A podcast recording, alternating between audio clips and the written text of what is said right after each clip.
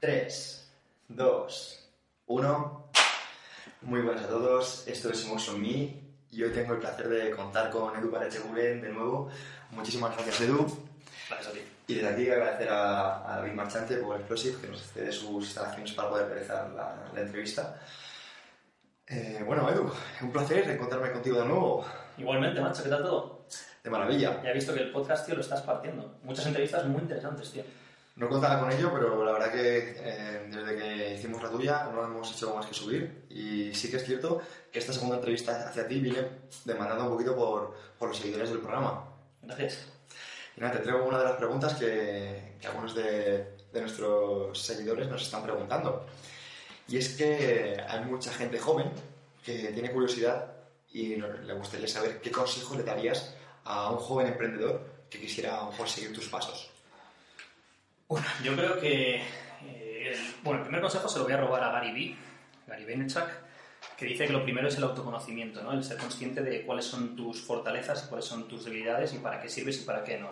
Entonces, creo que no todo el mundo es un número uno, y por número uno me refiero a que no todo el mundo es el CEO de la empresa o el emprendedor, o tiene que haber números dos, números tres, el, consultor de consigliere, ¿no? de ese CEO, tiene que haber gente que está en una vicepresidencia, como estamos hablando de grandes empresas, y yo creo que en el mundo del pequeño emprendedor es un poco similar, ¿no? Hay, hay gente que es muy buena, por ejemplo, en, digamos, CrossFit, y luego a lo mejor no sabe gestionar un box de CrossFit, y a lo mejor su habilidad como atleta de CrossFit no tiene nada que ver con su habilidad como gestor. Entonces, creo que es importante que, que esa persona entonces busque a una persona con la que asociarse que tenga esas habilidades de gestor, que tenga eh, lo que él no tiene, porque cuando montas cualquier tipo de empresa, creo que hacen falta tres personas.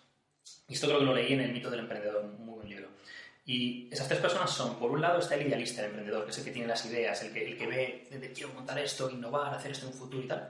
Por otro lado está el manager, que es el gestor, la, la persona que, que gestiona recursos, tanto humanos como recursos materiales. Y por otro lado está el técnico. Entonces, si tú eres muy bueno en CrossFit, eso te hace muy buen técnico, pero no necesariamente un buen emprendedor o un buen gestor, ¿no? Creo que es importante que cada uno evalúe si ellos tienen esas capacidades o no y eh, si les faltan algunas capacidades, que normalmente no las vas a tener las tres, o no vas a tener tiempo material para, para hacer las tres cosas, busques a, a un socio que complemente eh, lo que no tienes. Vamos. Perfecto. Eh, ahora mismo hay un revuelo muy grande de cara al- a la regulación profesional. Me gustaría que una persona con tanto éxito, ya no solo a nivel nacional, sino a nivel internacional, con resultados en cuanto a salud, con resultados en cuanto a rendimiento, nos hablara un poquito de, de su opinión en cuanto a esto. Pues eh, hace unos meses leí, eh, creo que era de Eric Cressy. Eric Cressy, para los que no lo sepáis, es el dueño de Cressy Performance, que es Sport Performance. Tiene dos gimnasios en el Reino Unido y es eh, reconocido como el mayor experto eh, con jugadores de béisbol, gente con problemas de hombro y tal.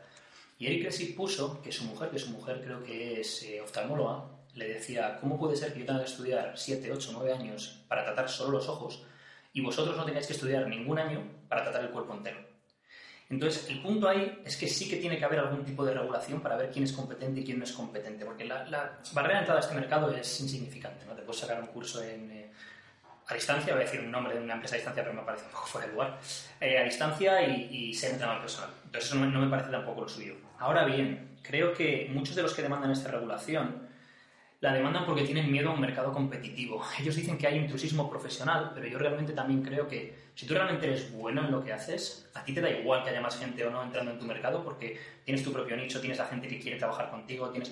Entonces, yo qué sé, a Cristiano Ronaldo le da igual que haya mil futbolistas o que haya diez mil. Eh, No hay Cristianos Ronaldo, ¿no? Entonces, en ese sentido creo que, que sí que hay que regular más y que la gente sea competente antes de poner eh, a, a gente y la salud de la gente en sus manos, completamente de acuerdo. ¿Cómo regularlo? No creo que porque tengas un título X o Y demuestre que sepas más que otra persona que a lo mejor no lo tiene, si esa persona dedica más tiempo a su formación continua o tiene más experiencia o otra serie de variables. ¿no? O sea, dirías que al fin y al cabo el mercado es el que regula, al fin y al cabo, quién es apto y quién no es apto. Mm, Sí, porque si tú consigues unos resultados muy buenos con la gente, eh, esa es tu carta de presentación, ya sea rehabilitando lesiones, como consiguiendo una transformación física, como haciendo que la gente gane fuerza, lo que sea que sea su objetivo. ¿no? Y, y creo que, que este tipo de regulación lo que está haciendo es va a haber gente muy buena y gente que es muy buena porque a lo mejor lleva 10 años trabajando en esto y se ha ido formando, ha hecho cursos en el extranjero, se ha formado con los mejores, que se va a ver en un problema porque va a tener que a lo mejor sacarse TAFAD o sacarse INEF para poder seguir ejerciendo. y no está teniendo eso en cuenta cuando, sin embargo, vas a coger a gente recién salida de la carrera que a lo mejor no tiene ni idea y, sin embargo, sí vas a poner la salud de otra gente en, sus manos, ¿no? Es un tema complicado porque ¿cómo lo regulamos? No te sabría decir. Pero mm, no creo tampoco que la respuesta sea si tienes el título, sí, si no lo tienes, no. Muy interesante. Creo que has arrojado un poquito de luz y ver que las cosas no son blancas o negras es, es muy interesante. Eh, Edu, eh, esta pregunta es un poco comprometida porque me gustaría saber tu opinión sobre el azúcar. ¿Es tan malo lo de los procesados, todo esto? A ver, todo el tema este de, todo, ¿no? Va con el azúcar, igual que la gente cuando habla de la, carne procesada, ¿no? El jamón, el lomo, el chorizo, este tipo de cosas también, ¿no? Al final yo creo que puedes comer prácticamente de todo siempre y cuando lo hagas con moderación. Entonces, eh, al final la moderación es la clave, ¿no? Mm, volvemos a lo mismo. Tú cuando estás comiendo cualquier tipo de comida, eh, si lo vemos desde un punto de vista de salud, creo que lo podemos agrupar en, comida que mejora tu salud y comida que empeora tu salud. Pero al final el, tema es, eh, todo depende también de las cantidades que estés ingiriendo de esa comida que puede empeorar tu salud. Es decir, si yo tomo una cucharita de azúcar al día, ¿voy a tener un problema de diabetes? Pues no. Pero si tomas dos litros de Coca-Cola todos los días, pues probablemente sí lo tengas. Y creo que, hay que buscar ese equilibrio, ese balance en, nuestro día a día eh, con todo esto, ¿no? Porque en todas cosas creo que las dietas excesivamente restrictivas lo que llevan es a que la gente se sienta encarcelada en una dieta y encarcelada mentalmente, y eso lo que luego les lleva es a cometer excesos a posteriori, ¿no? Entonces yo creo que al final es importante al principio a lo mejor hacer unas pequeñas restricciones para conseguir unos hábitos decentes, unos buenos hábitos eh, alimenticios que mejoren tu salud, y luego tener ese, ese, margen, esa flexibilidad para poder vivir, ¿no? Porque te comas un día un donut no se acaba el mundo, ni porque te, bebas un día eh, una botella de Aquarius, no, pero es que Aquarius te lo venden como que es todo, no sé qué, y esto ¿Y qué? ¿Te ves una botella de Aquarius un día y te vas a morir? Pues no. No bebas todos los días dos litros de Coca-Cola. Eh, me gustaría que hablaras un poquito de, un tema también interesante y es si te sientes responsable de tu influencia en, la gente que te sigue. En parte sí, en parte no. Eh, y, me explico. El otro día eh, me, llegó un mensaje de, un seguidor que había visto un vídeo que había subido haciendo un press de banca sin ayuda y me había dicho, no tenías un spotter, das mal ejemplo a la gente, porque claro, algún chaval llega, lo hace, se le cae la barra y se mata. Bueno, un poco dramático, ¿no?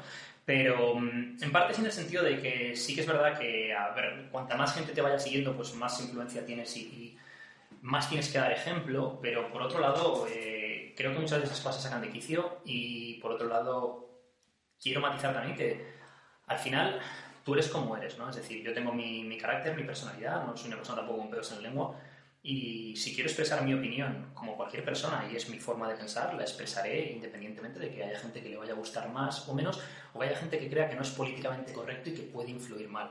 Pretendo aportar mi granito de arena y dar un, un aporte positivo e impactar de forma positiva en la vida de la gente en la medida de lo posible, pero no voy a dejar de ser yo porque haya gente que se ofenda por quién soy porque a veces puede ser como que renuncies a tu propia personalidad por el que dirán.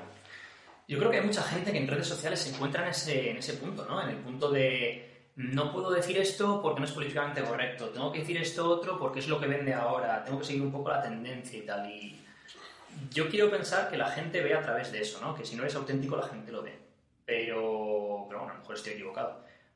Pero, eh, en definitiva, yo creo que si tienes que ser otra persona para que a la gente le gustes, entonces ¿de, qué sirve todo esto? Entonces no estás siendo fiel a ti mismo. Entonces yo creo que mm, fingir ser otra persona o, tener otras opiniones distintas a las que realmente tienes para que otra gente te acepte, eh, a mí personalmente me parece un compromiso con, para mis principios que no, por el que no paso. Yo soy quien soy y si te gusta bien y si no te gusta también, incluso aunque mi negocio pueda depender de ello.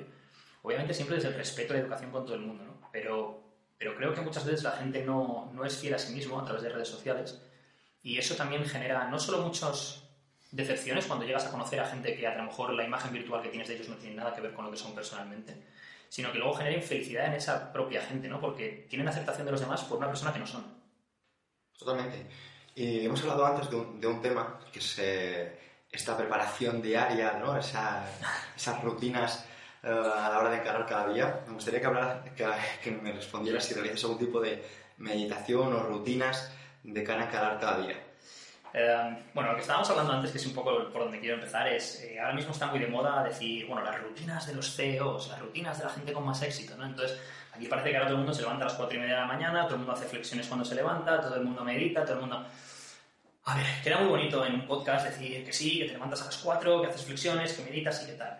Yo la, realidad es que tengo rachas, tengo rachas en las que me levanto antes o después, tengo rachas en las que sí que hago algo como darme una ducha fría por la mañana o hacer unas flexiones, tengo otras rachas en las que me levanto pues cuando me permite la vida levantarme y lo primero que hago es ponerme a mirar en Instagram, a cotillar el marca y tomarme un café tranquilamente mientras veo lo que pasa en redes sociales y luego me voy a dar un paseo y durante ese paseo, a lo mejor media, 45 minutos, eh, ya planifico lo que voy a hacer durante el día. ¿no? Sé que quedaría muy chulo si ahora, pues eso, os digo que tengo los mismos hábitos que Tim Ferriss o que Tony Robbins o que quien sea que, que son súper exitosos o que Elon Musk. Pero el hecho es que, es que no es así, que creo que... Vuelvo un poco a lo de ser fiel a ti mismo, ¿no? Creo que vender una imagen que no es fiel a ti mismo es, contraproducente. Y creo que, que la gente no tiene por qué sentir la presión de tengo que tener estos hábitos para ser como esta persona, tengo que ¿no? Igual que hay gente que funciona muy bien por la mañana a primera hora y se quita la carga de trabajo más dura del día porque en ese momento nadie le molesta, y hay gente que funciona mejor por la noche y le, trabajará mejor por la noche, ¿no? ¿no? te hace ni mejor ni peor persona. ¿Qué opinas de la hormesis?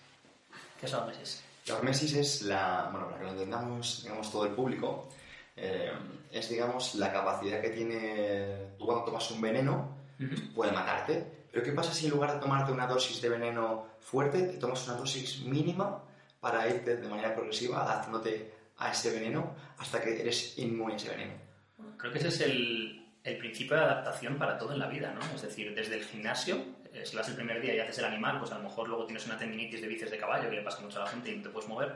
Si poco a poco vas adaptando esas cargas, ese trabajo a lo que tu cuerpo es capaz de tolerar, pues te adaptarás a ese estrés y mejorarás, ¿no? Y eso creo que aplica a todo, ¿no? La, la ética de trabajo, capacidad de sacrificio. Tienes gente de Wall Street que a lo mejor trabaja 14 horas al día.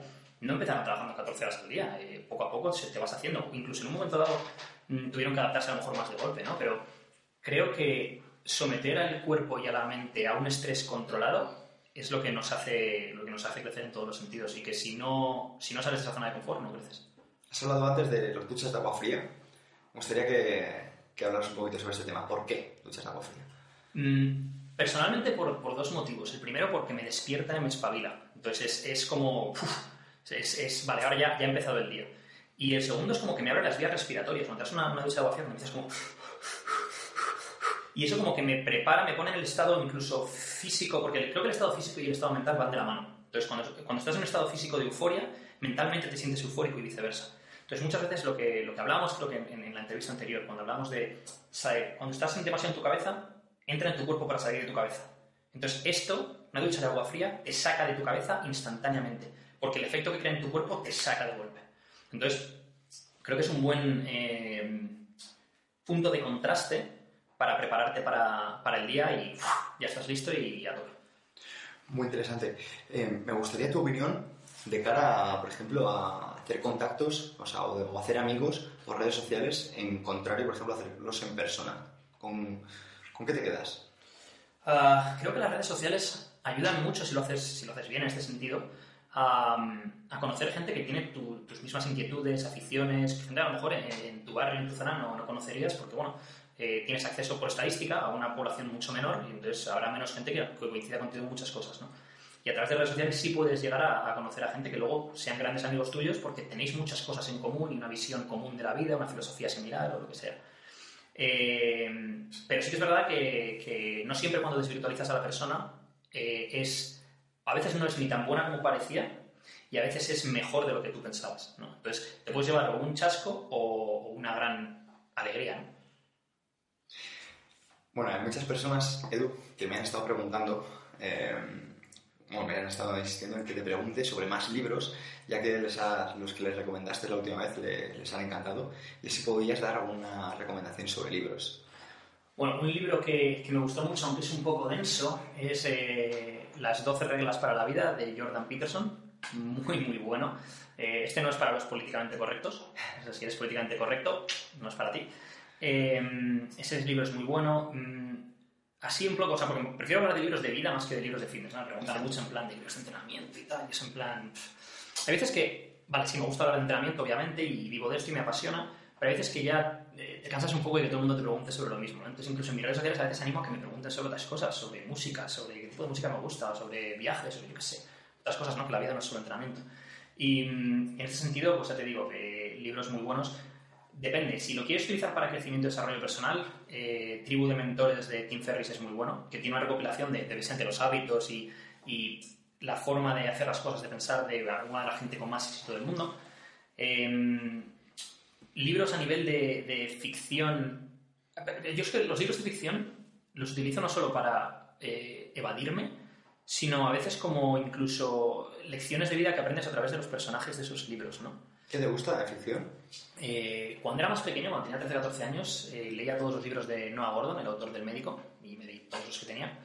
Eh, me gustan mucho los libros de Jeffrey Archer, me parece que es uno de los mejores storytellers del mundo, y mm, que es el de Kanye Abe, La hija pródiga, La carrera hacia el poder, tiene libros muy buenos, casi todos orientados un poco a, a empresa, política y tal, pero aprendes muy, muy buenas lecciones a través de los personajes de sus libros, ¿no? Este tío además fue un político del Reino Unido, de la Cámara de, los Comunes o de los Lores, no recuerdo. Entonces tiene mucha experiencia política él mismo. Entonces esa experiencia política que él tiene la impregna en sus personajes y aprendes su forma de pensar, de las cosas, de afrontar determinadas situaciones. Y creo que aprendes, aprendes mucho con eso también. Me gustaría ah, jugar un juego y es nombrar una serie de personas y que las asociaras con única, con una única palabra. ¿Puedo explicar luego la palabra o...? Venga, vale. Vamos, a, vamos a hacerlo más divertido. Yo voy a mencionar digo, una serie de nombres y tú vas a decir un adjetivo. Tim Ferris. Inspiración. Porque a mí personalmente me ha inspirado en muchas de las cosas que he hecho en la vida. Steve Jobs. Innovación. Marco Aurelio. Principios. Power Explosive. Constancia. Sergio Peinado. Accesibilidad. Tibodó. Outside the box. Piensa fuera de la caja. Elon Musk. Genio. Poliquin. Éxito. Tony Robbins. Es que con Tony Robbins me vienen muchas cosas, ¿no? Porque tampoco sería inspiración ni motivación. Ah, sería eh, emoción, yo creo, el cambio del estado emocional. Es una persona que te llega. Eduardo. ¿Mi padre o yo? Tú. Aprendizaje. Seguir aprendiendo.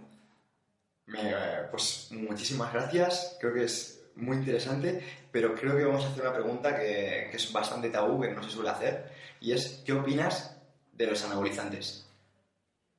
Uf, eh, esta pregunta va a ser interesante. Vale, eh, mi opinión personal de los anabolizantes. Jamás los he usado personalmente, no le he dicho nunca a nadie ni cómo usarlos ni que los use. En principio estoy en contra de ello, pero tengo muchos amigos que los utilizan y no les hace malas personas. Es decir, creo que el tema de los anabolizantes eh, se ha demonizado mucho y se demoniza a la persona que los usa.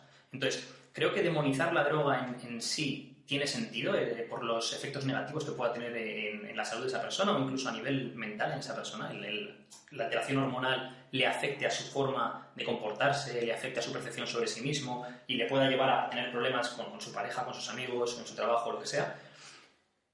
Pero no te hace mala persona. Y creo que se ha demonizado mucho al culturista ¿no? por, tomar anabolizantes cuando es en plan, no, si no le está haciendo, mientras no le está haciendo daño a nadie, habría que separar quién le afecta mal eso eh, y, y cambia su personalidad y hace cosas que no debería. Pero mientras no estés haciendo mal a nadie, es en plan, ¿a mí qué más me da? ¿no? Es decir, no eres ni mejor ni peor persona por hacer eso. Mm, personalmente no comparto ese estilo de vida, eh, no lo recomiendo por obviamente lo que hemos dicho, las consecuencias que puede tener, tanto a nivel eh, de salud física como mental, pero, pero no... Pero igual que es lo mismo si me preguntases qué opino de, los porros, te diría exactamente lo mismo. No creo que alguien sea mejor o peor persona por fumarse un porro. Otra cosa es que yo no me los fume. Hay evidencia que asocia, digamos, el envejecimiento a la falta de, masa muscular. ¿Considerarías interesante el uso de anabolizantes para ese tipo de personas? Eh, considero muy interesante lo que hacen en Estados Unidos ahora mismo, que se llama TRT, que es terapia de reemplazamiento de testosterona. Que es con gente que, bueno, se le ha ido midiendo la testosterona durante años y se ve que hay un, eh, declive importante en sus niveles de testosterona libre a lo largo de los años. Se les, se les da testosterona en pequeñas dosis para que lleguen a las cantidades óptimas que deberían tener, por ejemplo, cantidad de cuando tenías 25 años Y se ha demostrado que esa gente recupera mejor, duerme mejor, incluso gente que tiene una conducta eh, ligeramente depresiva le ayuda a no tener esa conducta depresiva, porque estaba, eh, entre otras cosas, influenciada por sus bajos niveles de testosterona a lo largo de los años. Entonces, creo que, que con una supervisión médica en determinadas condiciones, creo que, son útiles. De hecho, al final todas esas drogas se crearon, pues alguien que tenido un accidente y a lo mejor se le ha quemado una gran parte del cuerpo y se le da eso para recuperar mejor, alguien que tenido una enfermedad eh, inmune, ha perdido muchos kilos y se le da algo para que gane masa muscular rápido por su propia salud. El problema está, como en todo, en el abuso, yo creo, el abuso y el, descontrol, ¿no? Es decir, la gente llega al gimnasio y fulano me engano del gimnasio, que está hecho un animal, se toma no sé qué, y como se toma no sé qué, me ha dicho a mí no sé qué, y me lo tomo también. Es en plan, primero no sabes ni la calidad de lo que estás tomando, porque no te lo ha dado un médico. Segundo, no estás haciendo análisis de sangre. Tercero, a lo mejor no lo necesitas, y mucho menos chavales que tienen 18, 20, 25 años, 30 años, ¿no? Pero a lo mejor una persona mm, ya más mayor y que, y que eso va a mejorar su calidad de vida, no veo por qué no. O sea, ¿consideras que desde un punto de vista terapéutico, desde un punto de vista enfocado a la salud, sí podría ser una buena herramienta? Sí, sin duda. Es más, eh, si tú imagínate que tienes una, una, lesión ósea o tienes a lo mejor una lesión tendinosa o y tomar esto o lo otro te va a ayudar. Una persona, por ejemplo, una persona de 65 años, que a lo mejor tomar eh, hormona de crecimiento, entre otras cosas, por el, efecto que va a tener eh, de pérdida de grasa, una persona que tiene mucho sobrepeso, le va a ayudar a estar más sano. No veo por qué no. Una persona que le va a ayudar a reparar los tejidos más rápido. Una persona... Ahora, eso, eso no, no soy yo, obviamente, el que, el que puede decirte qué es lo que sí o lo que no. Eso tendrá que ser un médico cualificado. Pero, pero lo que no repito un poco el, enfoque de antes, ¿no? Es, se ha demonizado tanto a la droga en sí, eh, entendamos este tipo de hormonas y tal, como a la persona que lo toma, en lugar de intentar buscar qué beneficios puede tener bajo el asesoramiento correcto para una persona que a lo mejor lo necesita y va a mejorar su calidad de vida. O sea, que digamos que, que sea un tabú ahora mismo estoy pidiendo que se desarrolle, se investigue. Y, sí, sí, tú imagínate que te rompes la cadera con 70 años y a lo mejor hay alguna cosa de estas, te digo que tampoco entiendo demasiado de ellas. 50, ¿no? Sí, sí, pero que te pongo un ejemplo de 60 o 70 años, una persona que, que joder, que a lo mejor te, te, arruina la vida ya, porque no, no te puedes someter a una operación de cadera a lo mejor con 70 años o es muy peligroso o tal, y te dan algo que, que te ayuda muchísimo y que te recuperas antes y que a lo mejor te ayuda a soldar los huesos, no lo sé. Pues, ¿Por qué no? ¿Y no prevendría lo que estamos diciendo antes de que te rompas no prevendría el hecho, de tomar fármacos de cara a eso? Seguramente, yo creo que al final hacia donde vamos en los siguientes 50, 100 años es un poco casi hacia la inmortalidad, ¿no? No, creo que lo veamos ni tú ni yo, pero creo que vamos a, una población que a lo mejor sea capaz de vivir muchísimos más años gracias a los avances tecnológicos eh, en, el, campo de la medicina, ¿no? de Nahari, ¿no? ¿Mm? Sí, sí. Y habla de eso, además precisamente de eso, ¿no? De que, bueno, a lo mejor para el año 2100 eh, ya somos inmortales, ¿no? En el sentido de Ahora mismo somos inmortales porque envejecemos, pero no hay un gen del envejecimiento. Entonces, lo que habría que ver es si podemos retrasar el envejecimiento, podríamos vivir mucho más tiempo, si podemos mantenernos jóvenes de, cuerpo, ¿no? de, espíritu ya es otra cosa tuya, a base de avances médicos, ¿por qué no? Si pudieras hacer que, las personas entendieran un mensaje, un concepto, ¿qué concepto sería? Mm, esto de pensarlo que creo que vuelvo a, donde empezamos la entrevista, autoconocimiento. Y es más, creo que el otro día me preguntaron, pues, me preguntó un chico sobre si había encontrado ya mi propósito en la vida. Y le dije que no. Y me mandó otro mensaje y me dijo en plan, vale, lo vuelvo a enfocar. Ahora mismo estás haciendo lo que quieres hacer en la vida. Y le dije, ahora mismo estoy haciendo lo que quiero hacer en la vida. Pero no he encontrado mi propósito porque no creo que haya un solo propósito. Porque yo creo que a medida que vas creciendo como persona y te vas conociendo mejor o incluso vas cambiando a lo largo de los años, tendrás distintos propósitos y tendrás distintos intereses, distintas cosas que aportar al mundo. Entonces, eh, creo que lo fundamental es ese, autoconocimiento, el realmente tú saber para qué vales y el, saber qué es lo que quieres hacer y luego intentar poner esas dos cosas juntas. Edu, para terminar, ¿qué consejo te darías a ti mismo, pero que a veces te, te cuesta escuchar? Ten paciencia, ten paciencia. Cualquiera que me conozca y esté viendo esto se va a reír, pero sí, ten paciencia. Bueno, pues muchísimas gracias por tu paciencia una vez más, Edu. A ti. Espero que nos veamos pronto. Gracias, tío.